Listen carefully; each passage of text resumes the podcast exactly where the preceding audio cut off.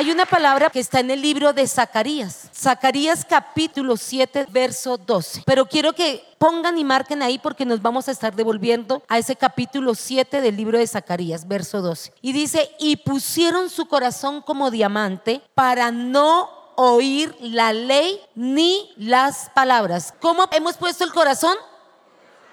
Entonces vas a decir, yo Janet, no, no van a decir Janet, el nombre de ustedes, dice, yo Janet he puesto mi corazón como diamante para no oír la ley ni las palabras que Jehová de los ejércitos enviaba por su espíritu. ¿Y por qué les digo que lo hagamos en nombre propio? Porque sin querer, por ignorancia, la palabra siempre nos ha enseñado, dice, mi pueblo pereció por falta de conocimiento. Si nosotros entendiéramos, si nosotros de verdad leyéramos la palabra, si nosotros de verdad nos convirtiéramos a Él todo el tiempo, nuestras vidas serían diferentes. Y esto lo dice la palabra. Y dice, vino por tanto gran enojo de parte de Jehová de los ejércitos. Ustedes siempre, o yo por lo menos me preguntaba, no sé si ustedes, ¿por qué Dios no oye nuestra oración? ¿Por qué no la escuchan? ¿Qué pasa si ya me he arrepentido? ¿Qué pasa si ya he hecho esto?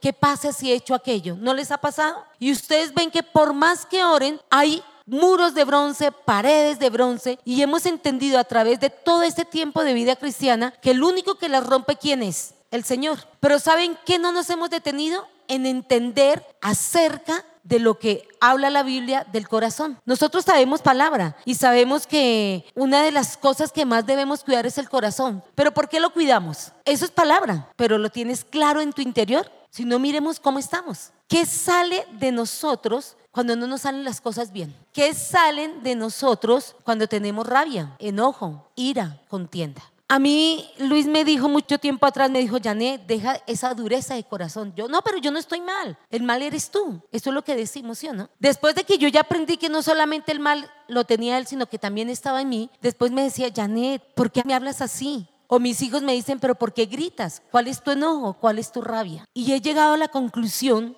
que lo que peor le puede pasar a uno es no entender que nuestro corazón está endurecido. A veces pensamos que estamos bien, pero no hemos entendido lo que Dios quería decirnos en la palabra. Y dice, y pusieron su corazón como diamante para no oír la ley ni las palabras de Jehová. Y no las entiendo. Y por eso es que andamos mal geniados, airados. Por eso es que muchas veces no entendemos cuál es la raya que tenemos contra el mundo o contra los que están más cerca a nosotros. Hay una palabra que a mí siempre me ha gustado y, me hace entender que el corazón de nosotros es un misterio. El corazón del hombre es engañoso. El corazón del hombre a veces ni nosotros mismos nos conocemos. Y eso lo dice el libro de Jeremías, capítulo 17, del verso 9 al 10. Engañoso es el corazón más que todas las cosas. Y dice, y perverso, ¿quién lo conocerá? ¿Tú lo conoces? ¿Tú conoces tu propio corazón? ¿Cierto que no? Y dice él,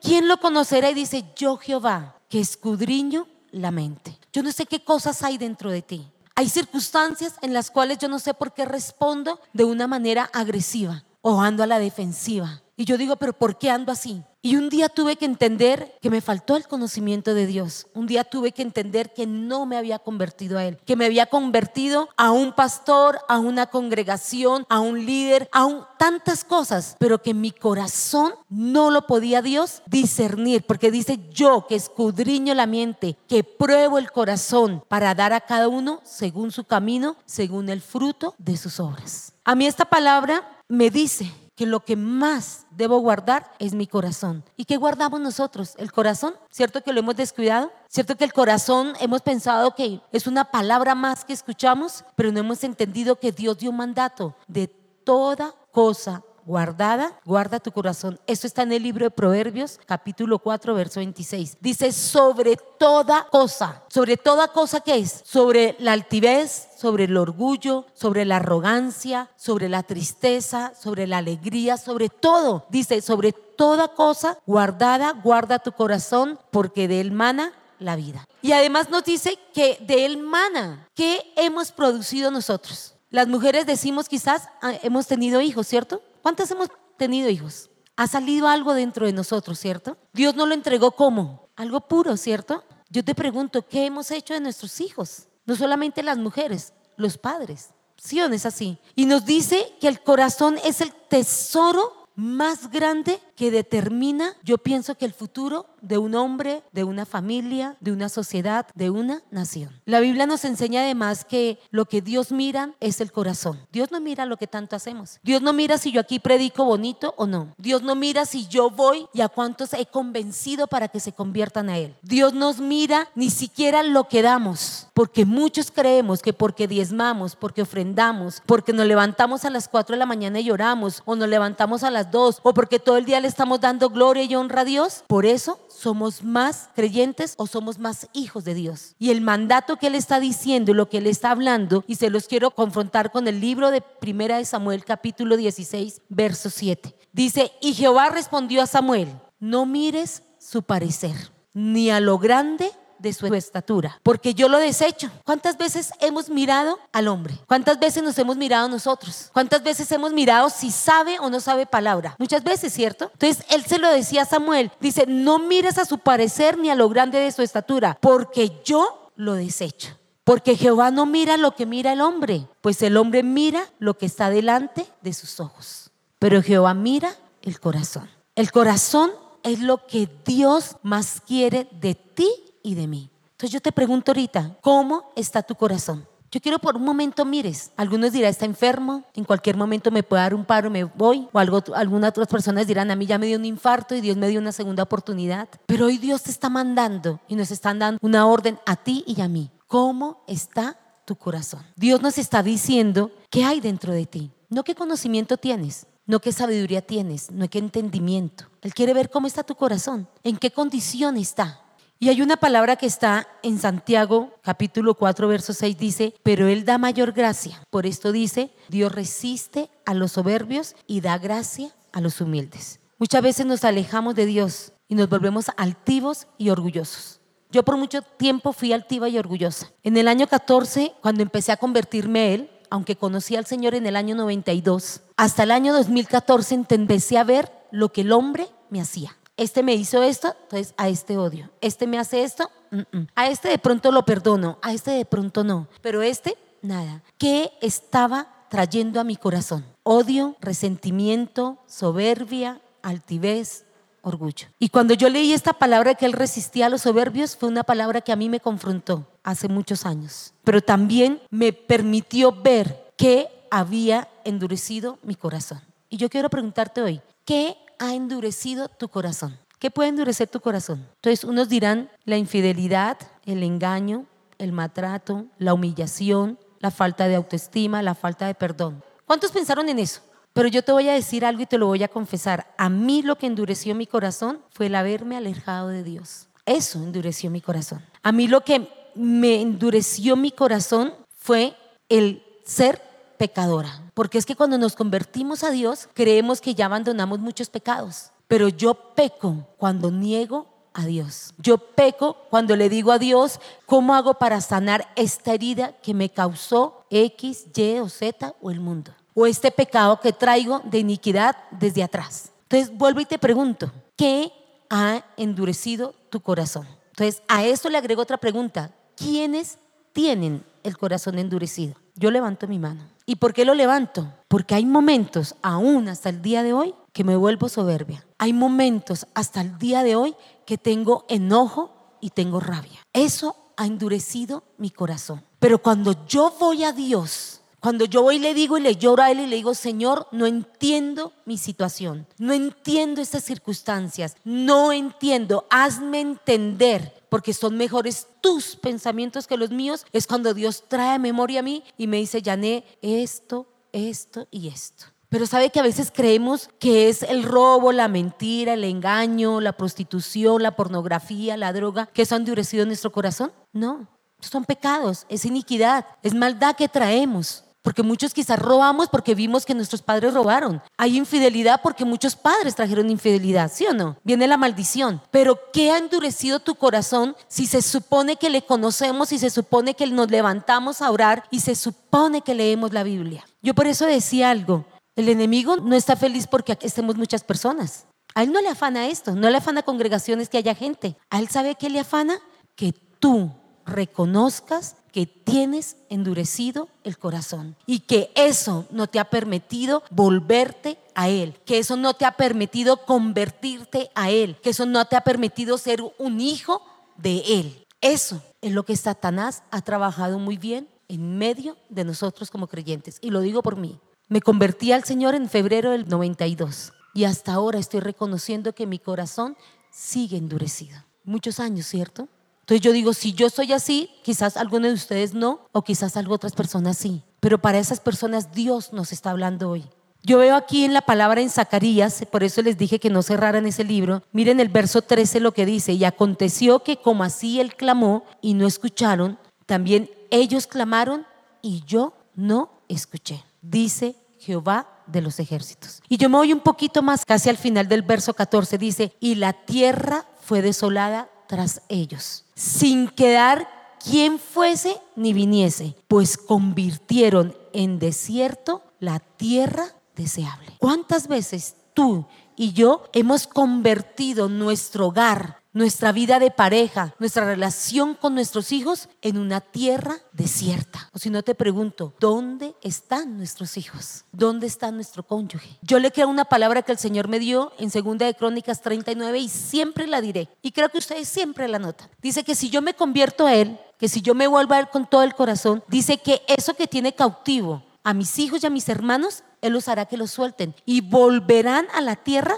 que Él dijo que un día íbamos a habitar. Entonces yo pregunto, ¿por qué todavía hay gente en nuestra familia que no se ha convertido a Dios? Por la dureza de corazón. ¿Por qué las oraciones no son escuchadas? Entonces, ¿qué nos decían? Es que los cielos, el techo está de bronce, ¿sí o no? ¿Cuántos les han dicho? Es que tienes que orar más, es que tienes que ayunar más, es que tienes, es que no. Y nos dan una cantidad de instrucciones, pero ¿qué ha pasado? Seamos sinceros, ¿qué ha pasado? ¿Por qué? Porque el corazón está endurecido. Y la palabra dice, de él mana la vida. Vida no es que respiremos, vida es que esa paz que sobrepasa todo entendimiento pueda estar en medio de nuestros hogares. Eso es vida. Vida es que tú te puedas levantar cada mañana y reconocer y decir, Señor, bueno, hoy vamos a dar un paso adelante y ayúdame a dejar este mal genio, Reconozco que ya no sé qué hacer con la maldad que hay en mi corazón. Y eso hay mucho en las iglesias. El corazón está lleno de maldad, de odio, de resentimientos, de palabras necias, de palabras ociosas. A mí por mucho tiempo me enseñaron que nosotros éramos los creyentes y que los del mundo. Y esa palabra maldicha, los mundanos. Pero hay más mundo en las iglesias que allá afuera. Porque el que está afuera no quiere creer en Dios. Pero el que está acá adentro, a pesar que escucha la palabra, a pesar de que ora, a pesar que ayuna, a pesar que hace una cantidad de cosas, su entendimiento está entenebrecido y no entiende un mandato tan grande como el Señor que está dando. Sobre toda cosa. ¿Sobre qué? Sobre toda cosa. ¿Y cuáles son esas cosas? ¿Qué hay en tu corazón? ¿Qué ha recibido tu corazón? Yo he recibido muchas cosas negativas. A mí me dijeron muchísimas cosas han hablado, han dicho, he hecho también, pero yo tengo un Dios tan grande y tan poderoso que cada día voy y le digo, Dios, quítame lo que tengo en mi corazón. Guarda mi corazón. Guarda porque eso que está ahí me está haciendo daño. Me está haciendo que mis hijos se alejen de mí. Está haciendo que mi cónyuge se aleje de mí. Está haciendo que el mundo cada vez me absorba más y más. Ahí es donde tenemos que entrar todos como creyentes, a hablar con Dios, a decirle, Señor, eso que es imposible para mí, hazlo tú. Porque el que me transforma no es lo que yo haga. El que me transforma es el Espíritu de Dios cuando acudo a lo que Jesús hizo en esa cruz y voy al Padre y le digo, Señor, ayúdame. Ahí marca la diferencia de un pueblo de Dios transformado por Él. Porque tenemos que aprender a reconocer que nuestro corazón no es como el que decimos o como lo que aparentamos. Yo veo aquí también una palabra que está en Proverbios 28, 14, dice, bienaventurado el hombre que siempre teme a Dios, mas el que endurece su corazón caerá en mal. ¿Se ve que no hemos cuidado el corazón? Porque si yo le temiera a Dios, Él podría, como dice la palabra en Jeremías 17:9, podría entrar, escudriñar mi mente y quitarme la perversidad, la mentira y el engaño que se está formando en cada uno de nosotros. Entonces yo veo aquí la palabra, sigue en el verso 15 diciendo, león rugiente y oso hambriento es el príncipe impío sobre el pueblo pobre. ¿Sabe qué hemos hecho con nuestros hijos? Eso. Yo cuando leía esta palabra, yo decía, Señor, perdóname porque la rebeldía de mis hijos, la rebeldía de mis familiares, el que no se hayan convertido a ti es porque yo nunca di testimonio de ti correcto, porque yo no cuidé mi corazón, porque yo creí que ir y hacer y obedecer a hombres eso agradaba a Dios y lo que le agrada a Dios es el temor, el que yo le tema no porque me vaya a llegar algo, aunque yo sí tengo susto de que pronto no hablo bien la palabra, porque puede caer un rayo y lo parte uno, y lo dice en la Biblia, ¿sí o no? Pero a veces no ese es el temor que Dios quiere que tengamos. El temor que Dios quiere es que le respetemos y le honremos y que aceptemos que Él quiere hacer grandes cambios en nuestro corazón. Yo no sé aquí cuánta gente anda amargada, cuánta gente anda furiosa, ¿Cuántas peleamos? Yo soy una veces que cuando no entiendo me da rabia y peleo hasta con el computador. ¿Y esto? ¿Pero por qué no me pasa esto? ¿A quién le ha pasado eso? Que algo no le salió y se le dañó el arroz, pero este pero ¿por qué no? ¿No les ha pasado? Que se le regó algo y a mí Dios me hablaba en estos días con respecto a eso. Y me decía, pero ¿cuál es tu rabia? ¿Por qué te enojas? Y he aprendido algo, que hoy nos enfrentamos a una generación dura de corazón, dura de corazón, una generación que es indolente, irrespetuosa, una generación insensible. Miremos lo que dice Marcos 8:15 con respecto a esto. El libro de Marcos capítulo 8:15 dice, y él les mandó diciendo, mirad, guardaos de la levadura de los fariseos y de la levadura de Herodes. ¿Cuántos han leído esa palabra? Yo la leí y hemos hablado que es la levadura y hemos dicho y hoy lo vamos a hacer otra vez. Pero yo nunca había entendido esta palabra hasta estos días. Y voy a tratar de compartirle lo que Dios a mí me ha mostrado. La levadura es un hongo. Y los que aquí hay varios que han tomado cursos de panadería conmigo o con, la persona que nos ayuda también, otra persona. Y la levadura es algo tan chiquitico, chiquitico, chiquitico que tengo que juntarlo. Y cuando yo lo mezclo en una masa, hace un proceso que yo no veo y se llama fermentación. Tiene unos químicos, yo pongo algo pequeñito y me sale algo grande después de un tiempo, ¿cierto? Eso es la levadura. Pero hay unas palabras que les voy a hablar ahorita acerca de esto, porque el uso de la levadura en el pan, si yo no la uso de la manera correcta y en los tiempos correctos, el pan no sale igual. Y hay procesos en el pan que si yo los hago un día o dos días antes, el pan queda con mejor sabor y queda más suave, más esponjoso, sin tanto químico. Entonces, yo les estoy, enseñando esto es porque la levadura en el pan hace que aumente de tamaño para los que de pronto saben hacer pan. Y para ellos solo es necesario guardar un poquito, muchas veces de masa fermentada, la hago el otro día y voy haciendo más pan y voy haciendo pan y eso se llama masa madre. Pero como hemos dicho, el Señor en la Biblia se refiere a la levadura desde una perspectiva espiritual y hoy vamos a aprender eso. Él veía la levadura como algo negativo, como algo que no era correcto. Y eso es, para mí es un secreto y son esas cosas que Dios revela en su palabra que debemos ponerle cuidado. Porque la levadura se extiende por toda la masa y cambia su naturaleza, operato exactamente igual que el pecado del hombre. Y si no miremos, ¿el pecado qué es? El pecado entra suavecito, ¿cierto? Entra la persona, si la persona no le pone cuidado, eso va creciendo, creciendo y se va volviendo algo grande. ¿O no les ha pasado? ¿Cierto que sí? Tanto la levadura como el pecado son fuerzas muy poderosas, muy poderosas. Dicen que las personas que, que, son drogadictas les es muy difícil salir. Yo tengo un hermano, no sé los que llevan tiempo con nosotros, él es drogadicto, pero es un hombre que conoce la palabra de Dios. Y yo siempre me pregunto, ¿por qué lucha tanto contra eso que lo posee y no lo suelta? Y cuando yo me aprendí esta palabra que está en segunda de Crónicas 39, yo le decía, Señor, ¿por qué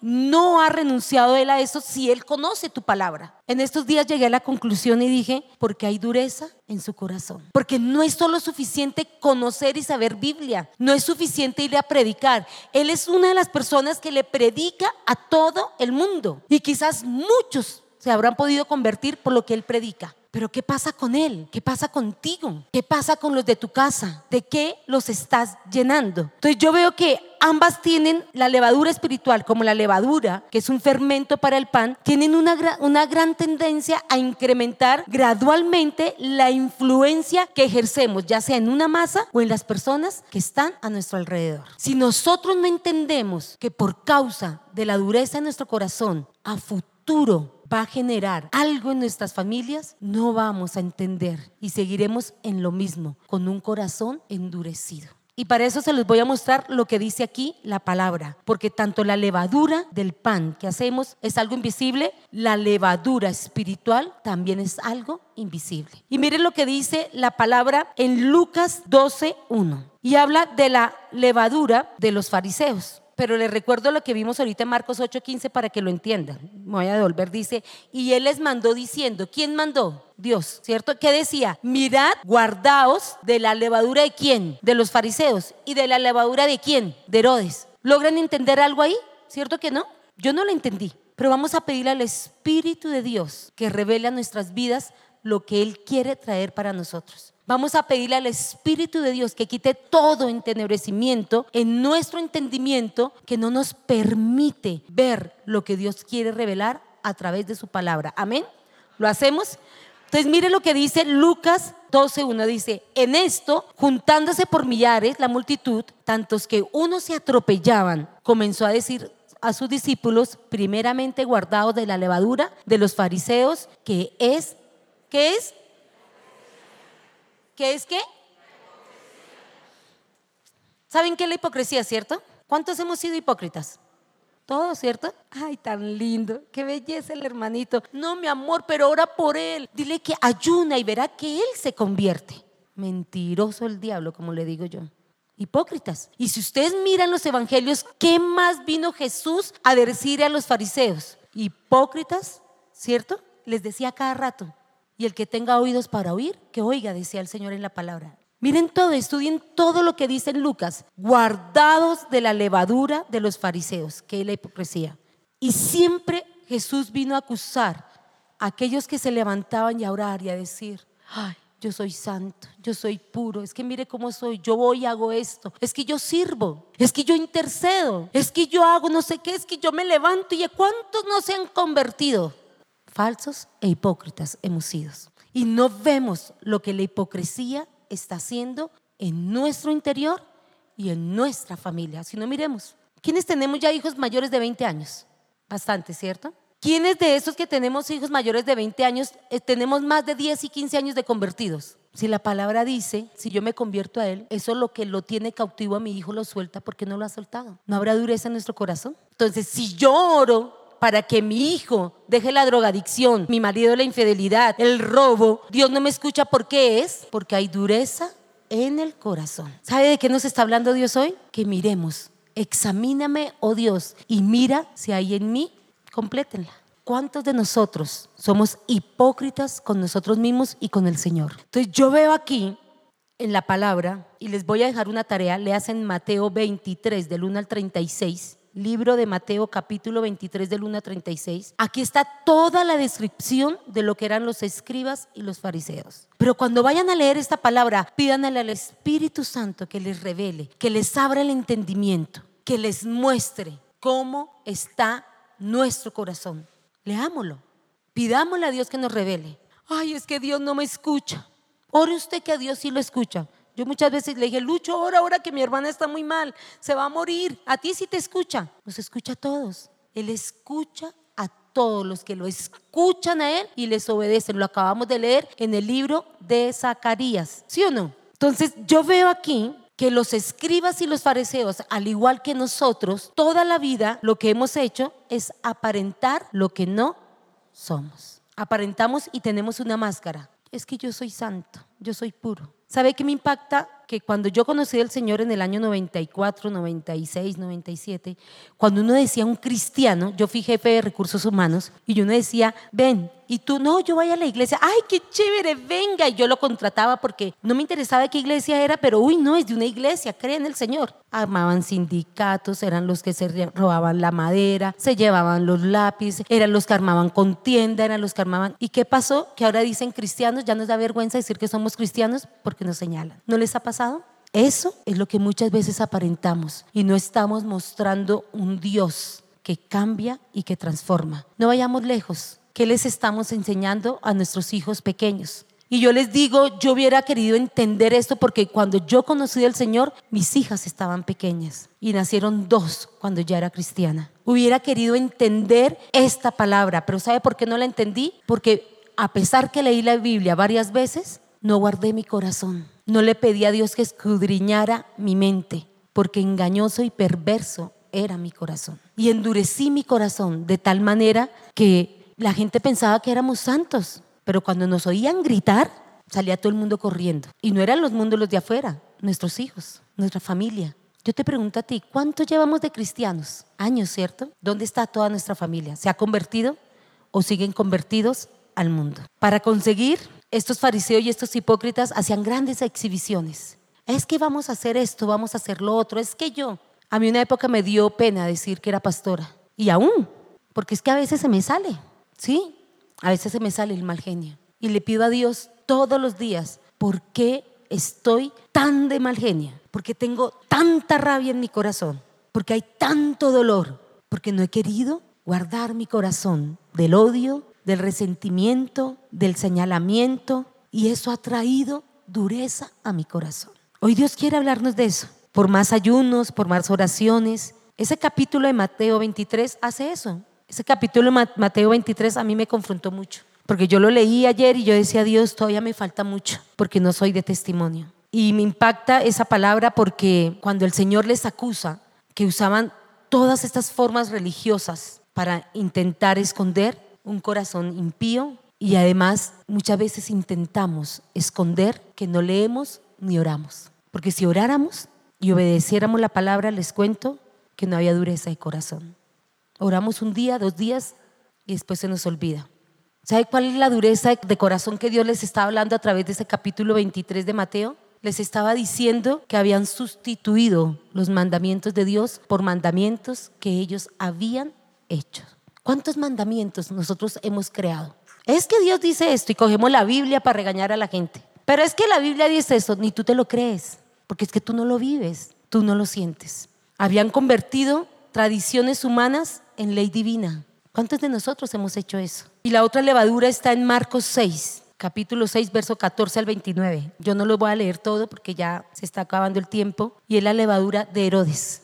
Este era un hombre mundano, malvado en alto grado, que no dudó en encarcelar y matar. Yo no sé si ustedes se acuerdan de Juan el Bautista.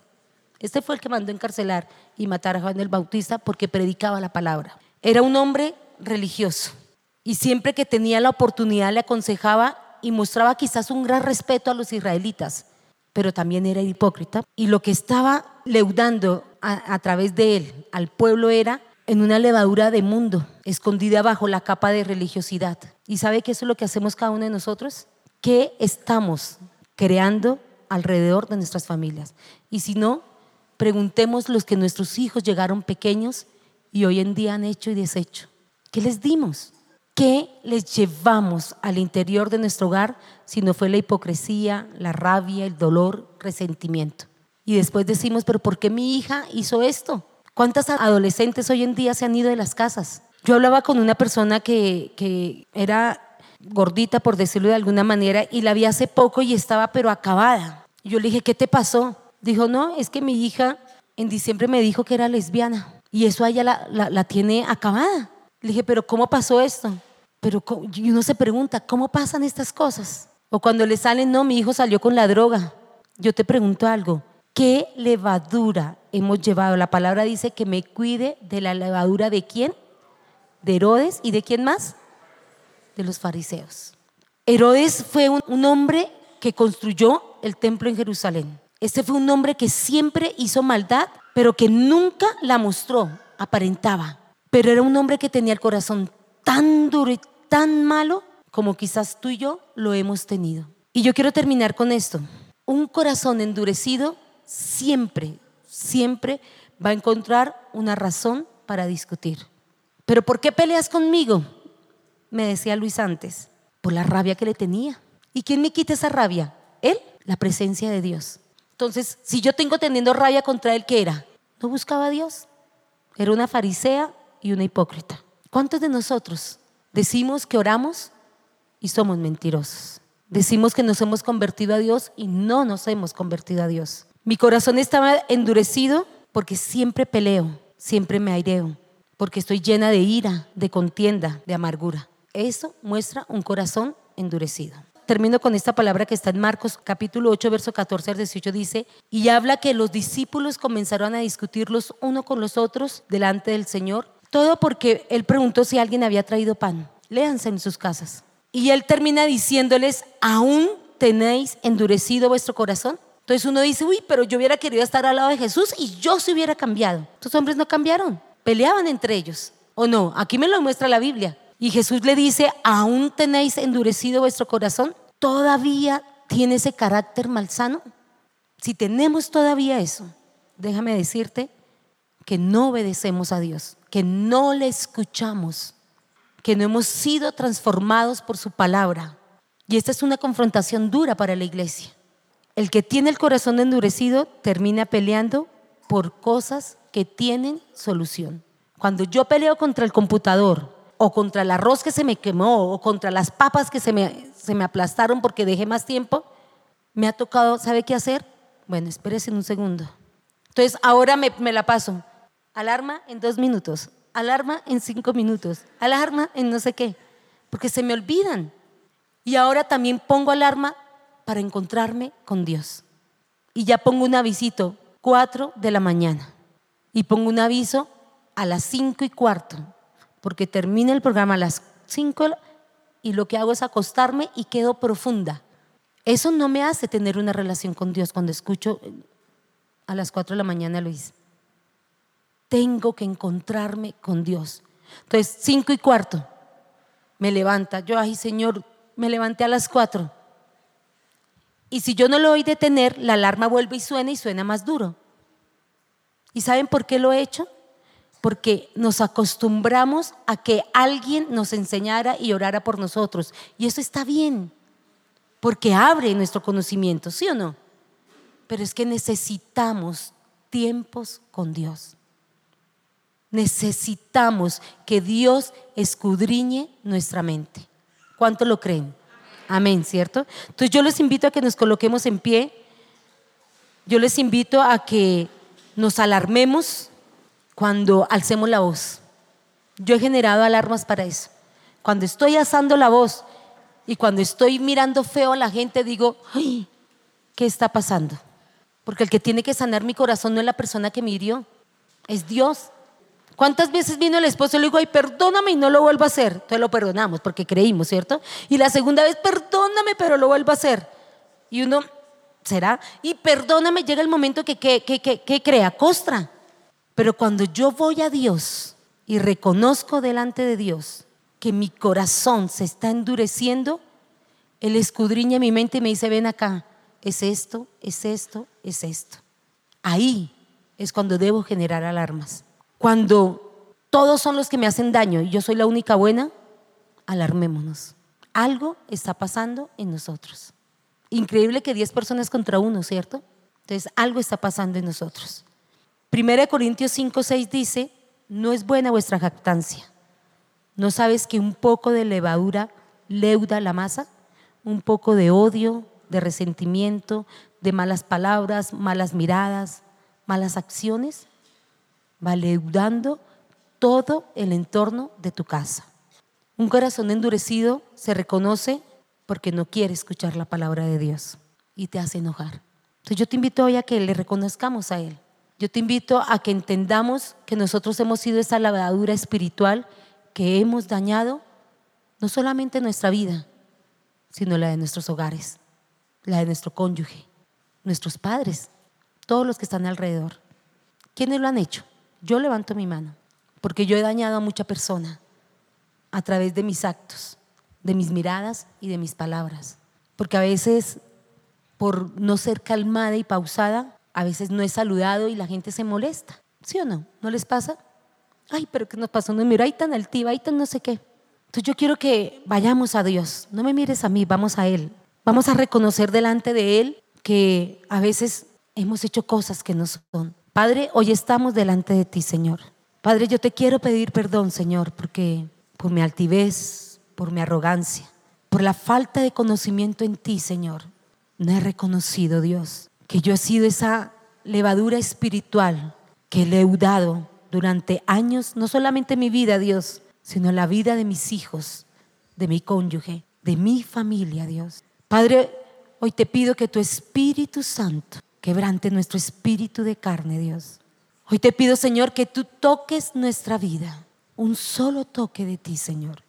Hoy, Padre, reconocemos que hemos hecho daño. Padre, hoy quiero pedir perdón públicamente, Señor, porque con mi testimonio, porque con mis palabras, mis actitudes, he dañado a personas, Dios. Y he leudado en ellos ese dolor, esa rabia, esa incertidumbre. Padre, aún con mis palabras he dañado y he contaminado a personas, Dios, con mi mal genio, Padre, con mi resentimiento. Tu palabra dice que sobre toda cosa guardada, guarda mi corazón, porque de él mana la vida. Hoy reconozco, Señor, que esas cosas que he retenido durante años, la falta de perdón, el resentimiento, el odio, Señor, el juicio, el señalamiento, Señor, han estado por encima de ti, Señor. Hoy te pedimos, Espíritu Santo, que ministres nuestras vidas, porque hemos sido rápidos para levantar nuestros dedos y para señalar, Señor, y para juzgar. Y no nos hemos visto a nosotros mismos delante de ti, Señor. Palabra, a hablar de ti, Señor. Pero lo que estamos haciendo es contaminar todo nuestro entorno, Dios. Padre, hoy estamos aquí, Señor. Hoy te necesitamos, Dios. Hoy necesitamos de tu presencia en nuestras vidas, Señor. Hoy necesitamos de ti, Padre. Hoy necesitamos que ministres Espíritu Santo en nuestras vidas y nuestros corazones, Señor.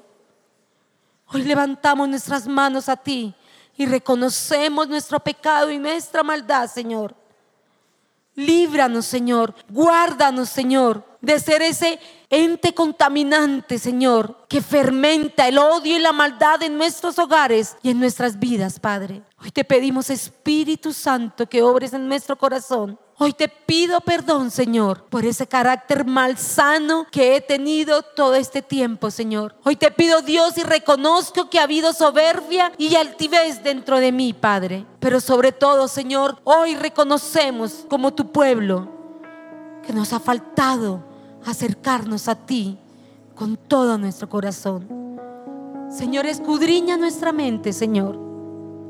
Examina nuestro corazón, Dios. Examínalo, Dios. Mira lo que hay dentro de nosotros, Dios. Mira cuánta maldad y cuánto engaño hay en este tu pueblo, Dios.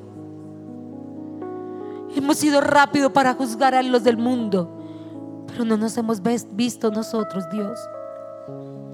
Hoy estamos aquí, Señor, porque necesitamos reconocer todo el daño que hemos causado a los más próximos. Hoy te pedimos, Espíritu Santo, que mores en nuestras vidas, que mores en nuestros corazones.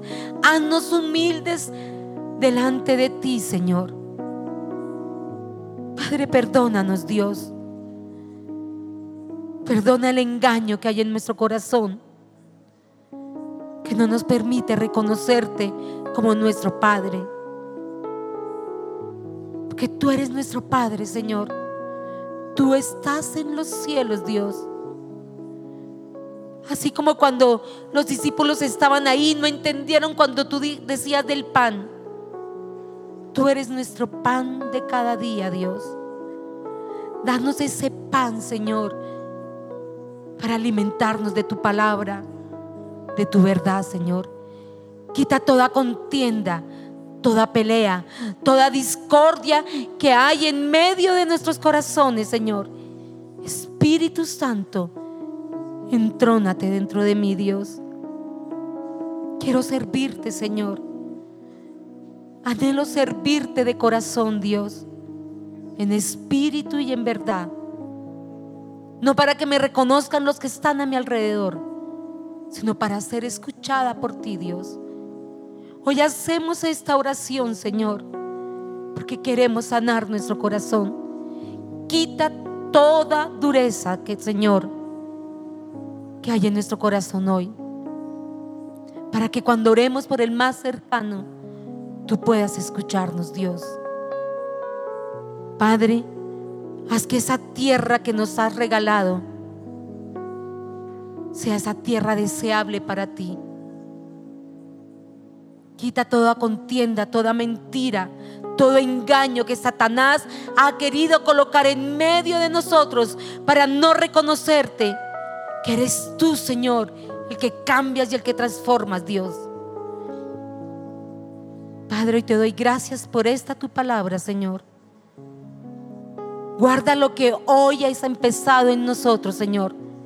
No queremos ser como esos escribas y fariseos hipócritas, Señor. Queremos mostrarnos delante de ti tal y cual, tal y cual y como somos, Señor. Hoy te damos gracias, Señor. Hoy te damos gloria y honra a ti, Padre. En el nombre de Jesús. Amén y amén. Démosle un aplauso al Señor.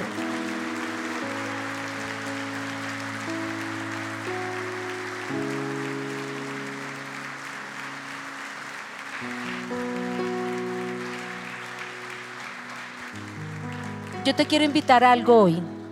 Quizás esto a veces no es fácil de entender, esta palabra. Porque no, no comprendemos que a veces somos esa levadura que daña al mundo espiritual. Te invito a que leas toda esta palabra que está en Mateo 23 y que de verdad le pidamos a Dios que quite el enojo, el carácter malsano que durante años hemos llevado. Él es el único que lo puede hacer para poder entender y comprender su palabra. Amén. Yo te invito a que levantemos nuestras manos, a que hagamos una oración y que le pidamos a Dios de verdad que esta palabra que hemos escuchado nos la revele cada día más en nuestro interior. Amén. Padre, hoy te damos gracias, Dios. Gracias por esta tu palabra, Señor. Padre, te pedimos que escudriñes nuestra mente, Señor, porque así como lo dice tu palabra, engañoso es el corazón del hombre. Tú eres el que lo conoces, Dios. Hoy estamos delante de ti, Señor, porque queremos que nos conozcas. Padre, yo quiero entrar en tu presencia, Dios. Quiero que cuando me llames delante de ti, tú digas, Janet, yo te conozco. Porque hasta el día de hoy, quizás no sé si me conozcas, Dios. Quita toda dureza que hay en mi corazón, Señor. Límpiame, Señor. En el nombre de Jesús, amén y amén.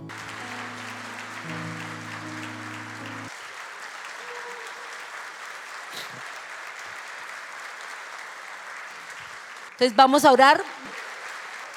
Padre, te damos gracias por esta tu iglesia, Señor. Hoy la bendecimos en el nombre del Padre, del Hijo y del Espíritu Santo. Hoy te pedimos, Espíritu de Dios, que guardes cada palabra que ha quedado calada en nuestro corazón, Señor. Hoy te pedimos, Señor, que esta semana sea una semana de bendición. Hoy te pedimos, Señor, que podamos ser obedientes a tu palabra. Hoy te damos gracias, Señor, porque veremos nuestras oraciones contestadas, Señor. Y esta oración la hacemos en el nombre de Jesús, para tu gloria y honra. Amén y amén. Que Dios les bendiga y que Dios les guarde.